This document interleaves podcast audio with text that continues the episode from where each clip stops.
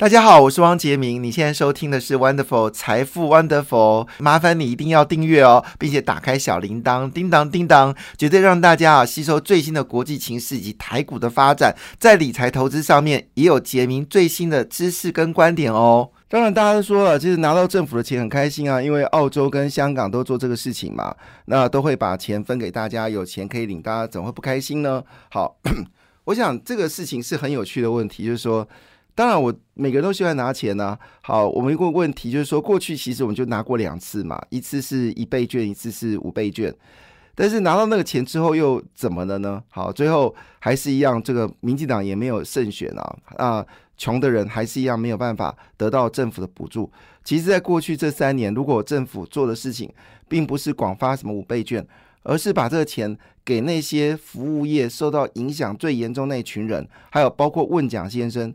我想很多民众会觉得很感恩政府哦，但是如果你今天不论有钱人没有钱人，其实我这样讲，有钱人根本不在乎你这两万块，那就去 Costco 全部花完了。好，我们那时有提到说，你过去所花的钱根本就没有到真正需要的人，好，就是那些小吃店啊，还有一些小型的服务业，他根本没有办法从这个五倍券里面得到适当的帮助。好，台湾也还不如这个家电换新嘞，你看家电换新补助三千元。好，最近这个家电股就大涨了，因为这是最大的一次。那你如果可以这么做的话，你家电换补助拿个五千块，哇，那更不得了！一方面可以振兴台湾制造业，一方面又可以节电。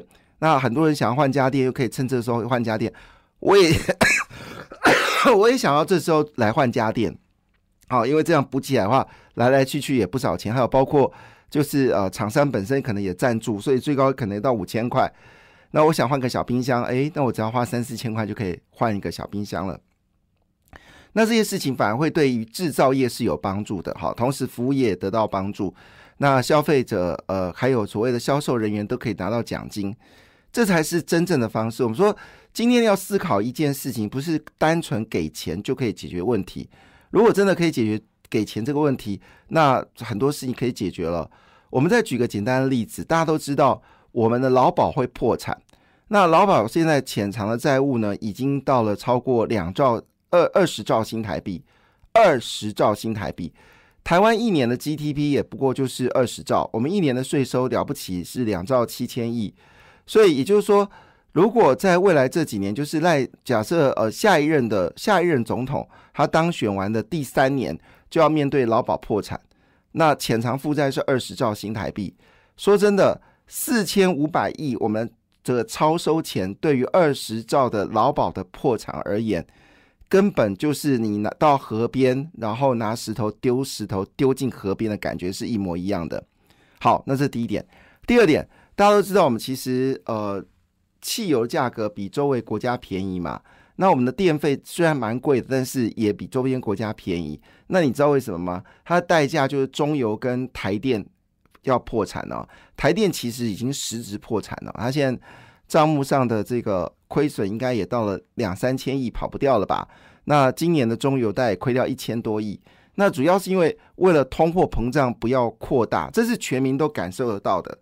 那如果你有这四千五百亿，是不是应该先把台电跟中油的事情给解决呢？好，这个是我们大家都享受福利，然后要置之于避喜嘛？好，这是我谈到第二个问题。第三个问题哦，什么叫做预算超收？那是因为主计处是一个笨蛋，他没有办法预估到今年。当然，我不能讲人家笨蛋了，这样太过分了。就是说，其实今年为什么有超收？超收就是你去年预算的时候没有做足额的一个预期嘛，就是你你手上的数据没有办法精准预到去预计算今年好整体的这个营业税的收入是有大幅的增加，你没有办法去计算这样的数字，所以才有落差。马英九时代呢，是过度的高估了税收，所以他们是每年都赤字。然后这六年呢，民进党是过度的低估哦收入，所以每年都有盈余。这样懂了哈？再说一遍，过去八年马英九都是过度的高估，他每一年都估他第二年经济哇五到五度五五瓦赫都瓦赫，所以每年都估什么隔年会有二到四个百分点经济增长。因此呢，他都把他的这个税收呢，就是还有这个支出呢，就调高了。就每一年都是预算赤字，债务增加，好，所以连续八年，所以民进党呃国民党最厉害是马英九最厉害的事情就是低呃高估他的国家的获利能力啊，就是税收。但民党过去六年最厉害的事情就低估这个税收，所以每一年都超额，每一年都超额。呃，尤其这四年超额的最严重。好，今年是太夸张，超超超额四千五百亿。我还记得前年的时候，当时国发会说哦台湾去年的 GDP 只有四个百分点的时候，我就说乱讲，今年绝去年绝对会到百分之五以上，就出来是六点六。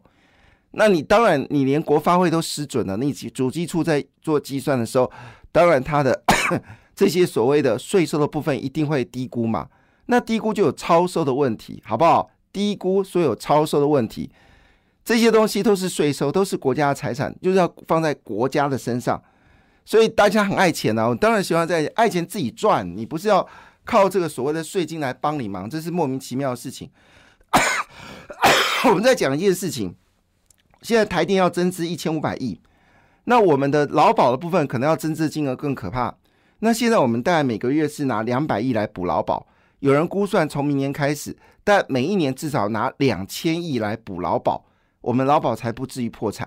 那如果明年没有拿两千亿来补保劳保的话呢？那这个这个呃，现在已经事实上提领的已经大于就是存进去的嘛，哈。所以我们现在年轻人坦白讲，你现在你现在做劳保哈，你只有一般的劳工保险，但是你可能要说你有退休金哦。以目前为止呢。大概是呃五十岁以下的，你大概都领不到，就是你都白缴了，你就是缴等于白缴，你五十岁根本领不到，因为以目前为止，你五岁以下你根本就领不到。那这个事情是不是很重要？如果你已经有四千五百亿，你越早把钱拨补到这个劳保里面，你就可以越晚去呃，就可以越拖久一点点，好，就是它不被破产。那也就是说呢，年轻人要缴贷款，要缴房贷，缴一大堆，最后退休金出来的时候，发现到，哎，劳保的退休金都被老人家吃走了，然后年轻人缴了这么多年的劳保，竟然没有劳退，只有新呃没有劳保里面的退休金，只有新制劳退，这不见得很悲哀吗？好，这我们说这个讲到这个事情，同时间哦，我们说我刚我们刚才讲这些事情，说之前的什么 N 倍券现金啊，坦白讲。我在之前就说这是一个绝对错误的决定哦。那当然我是一个人这么讲了哈，但是大家都听不进去。可是全世界做法就是真的不是像这样子，就是乱撒币。它是针对需要帮助的人，予以最需要的直接的帮助。好，这个是我们我们讲白一点，如果今天。很多的年轻人，他毕业的时候，他有所谓的学贷的问题。如果你真能够帮一些忙，像拜登为什么后来能够胜选，就是后来在选举前说要做一件事情，一笔勾销所有学贷的利息。好，就是所有学贷利息全部勾销。哇，这个果不然，果不其然，年轻人出来选拜登啊，这个民党就是笨，他就是笨，他就是不知道可以用这种方式来做。那拜登做给你看，你不会做。那现在民党这些立法委员继续笨。你花钱给民众，民众不会跟你说谢谢。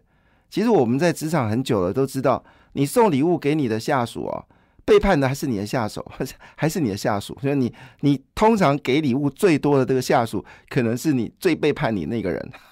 这是我在职场上的经验。所以人们是不会，人们不会记得你给他的好，人们只会记得你曾经对他不好过。所以换个角度来说，对一个政府来说，他真的要当一个。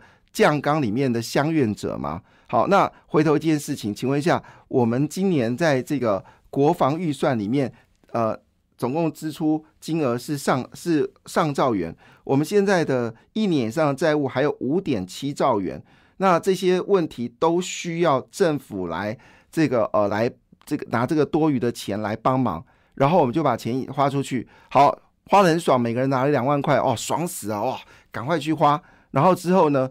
花完之后发现到，哎，我要退休的时候发现到劳保没钱了。你爽这两万块，然后接下来你劳保没有钱，你要选哪个？你要选劳保有退休金呢，还是选你要爽两万块？我想答案很清楚吧？除非你觉得明天就嗝屁，要不然你应该是会选择说，那我宁愿能够退休金每个月至少领个一两一万多块钱，不要倒掉，比较合理吧？所以。这个情况下，我看大家要好好思考一下。而且你知道，劳保还有纾困的贷款哦，劳保还是有纾困的贷款，等等的问题。那我们知道，以美国来做例子，为什么有人这么说？其实这次的通膨之所以那么严重，有一个部分就是因为拜登他太会花乱花钱了。只要你一失业，他就给你补助，所以很多人都不工作了，因为他不工作领的比工作还要多，我干嘛去工作？所以换个角度来看，啊，这是这是我们必须要去思考的问题，就是到底我们现在应该把我们的这个就是预算做的精准一点点，不要有所谓超增的问题。还是说我们要非常相愿的，把我们应该用在国家建设的钱，好，我我宁愿这些钱跑去投资一些新创产业，帮一些牛年轻人就业，可能比拿两万块去花的爽来的好吧？我当然我是我相信每个人都希望拿到钱，但问题是你拿到钱，然后你没有你没有劳保，你没有退休金，除非你明天嗝屁，要不然你希望你拿哪个呢？那我们来看，二零一七年就是民进党玩了好几年玩这个游戏。二零一七年超增九百六十亿，二零一八年超增八百九十七亿，二零一九年超增八百三十亿。好，只有二零二年短增的两百二十三亿，主要是因为当时有新冠疫情的关系。好，还有包括就是一些纾困的措施。二零二一年就大超增四千零三十四亿，二零二年超增了四千五百亿。原因很简单嘛。就是政府根本就没有精准的算出来到底他可以拿多少钱。好，所以我这样讲，国马英九最擅长的就是高估经济。好，那民党最擅长的是低估经济，所以最后结果就会有超增。好，就这么简单。但你说这国家有钱吗？这国家负债四点五兆元，潜藏债务二十兆元，你觉得国家有没有钱？你自己心里明白。好，那回到了就是股票市场啊。唠唠唠叨讲这么多，其实我是有感而发。你念任任何一个经济学家，基本上都反对用这种方式来做这种一时间的一个促销活动，因为它没有办法产生很大的经济涟漪。了不起就是你这个钱下去之后，未来六个月里面可能产生一个一些小波澜，可是对整体台湾的经济是没有没有影响的。我还记得这一群人，就是这群支持这群支持要发一万元的人，都是当时批评马英九。这就是当时马英九不是有给这个消费券吗？